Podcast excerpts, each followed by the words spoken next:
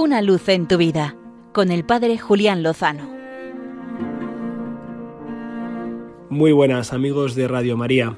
Feliz día de la conversión de San Pablo, esa conversión a la que todos estamos llamados, a la que nos llamaba nuestro Señor Jesucristo en el Evangelio del domingo.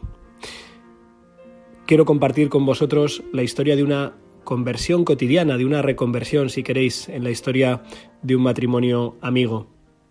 Este fin de semana me comentaban cómo había sido la historia de su deseo de adoptar ante la situación de no poder tener hijos de un modo natural. Se abrieron a la posibilidad de, ofrecer, ofrecerse como padres adoptivos para, para niños que hubieran eh, dejado de tener la custodia y el cuidado de sus padres biológicos. Y esa historia empezó hace muchos años, hace más de diez años. Y con deseo, con esperanza y con paciencia realizaron los costosos papeles y todo lo que conlleva una solicitud de este tipo. Y pasaron los años.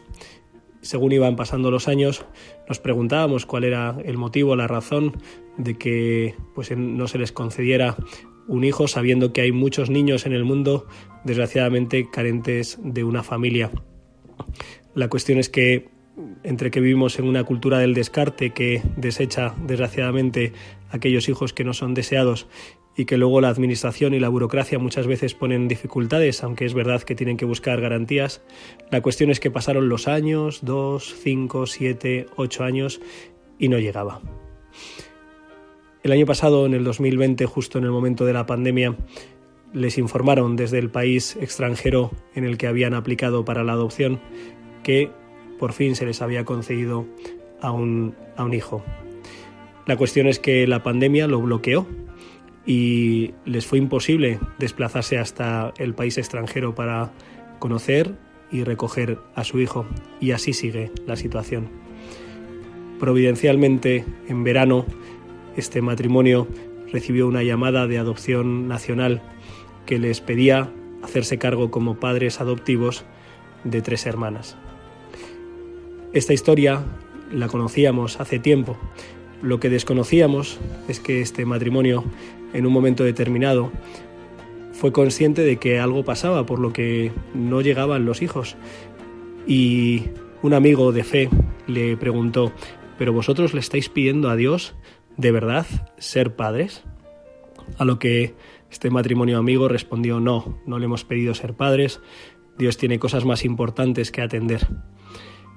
El amigo en la fe les dijo, no, no le digas a Dios lo que tiene que conceder o no conceder, tú pídele aquello que de verdad crees que debe concederte, lo que desea tu corazón. Así que su petición empezó a ser esta. Señor, dame una familia numerosa.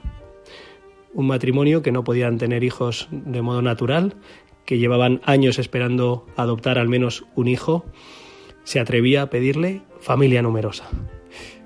Y efectivamente, después de dos años de esta petición sincera y audaz, y después de unas circunstancias absolutamente inconcebibles, recibieron a tres niñas, tres hermanas, convirtiéndose en familia numerosa, lo que era absolutamente inconcebible y aparentemente imposible.